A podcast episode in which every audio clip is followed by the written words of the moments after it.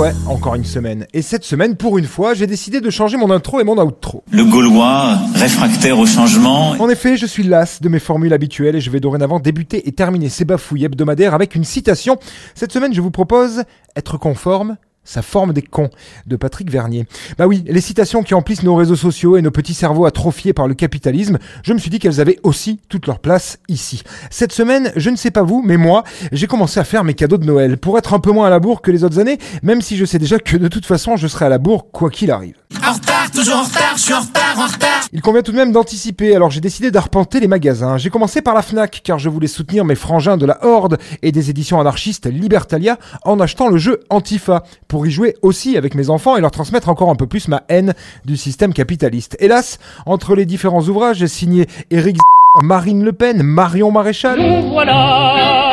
Donald Trump, Javier Bolsonaro, le Mein Kampf d'Adolf Hitler et tant d'autres fleurons glorieux de la littérature que l'on trouve sans mal, j'ai appris que le jeu susnommé avait été retiré des rayons suite à une plainte du valeureux maire de Perpignan à la zigounette syphilitique atrophiée Louis Alliot et de ses joyeux compagnons aux chemises brunes et aux bottes bruyantes au motif que ce jeu inciterait à la haine en soutenant ces affreux personnages violents et inciviques que nous sommes, nous, les antifascistes. Nique les fascistes de France. Alors bon, mon cher Louis, je sais que tu n'en connais pas des antifascistes, sinon tu saurais qu'on est globalement plutôt sympa, mais qu'on déteste juste les fils de égoïstes et bas de plafond de l'extrême droite comme toi. Car on a tendance à aimer tendre la main à notre prochain, ce qui, on le sait, n'est pas ta tasse de thé. Je sais que tu fais aussi partie de ceux qui n'ouvrent que rarement un livre et qui pensent que, par exemple, l'anarchie, c'est l'absence de loi, alors que c'est simplement l'absence de chef. J'ai glissé, chef. Je sais que tu ne comprendras pas ces mots et que tu as jugé un jeu à sa couverture. Je sais qu'à la FNAC, ils sont aussi cons que toi, car ils t'ont écouté et ont retiré le jeu sans se renseigner, avant de faire machine arrière, car c'est vrai, après vérification, c'est quand même moins pire que le dernier livre de Gilbert Collard, Confession sur l'état de la France, que les vendeurs de la FNAC n'ont de toute façon pas ouvert non plus. Cette histoire m'a juste permis de remarquer que dans FNAC, il y a FN quand même.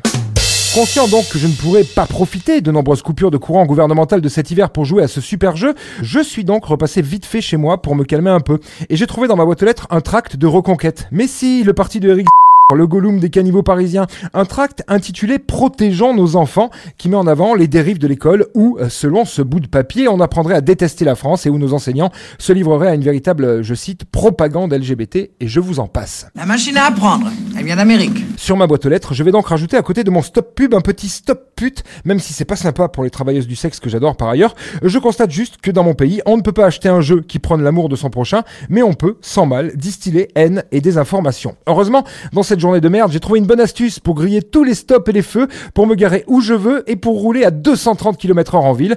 J'ai écrit 49.3 en gros sur mon pare-brise et franchement, c'est une superbe technique pour se prémunir du système. Je crois que je vais m'en faire des t-shirts pour faire absolument ce que je veux, même à pied, au détriment des lois qui, il faut bien le dire, ne servent plus à rien. On a rusé qui fait sa loi.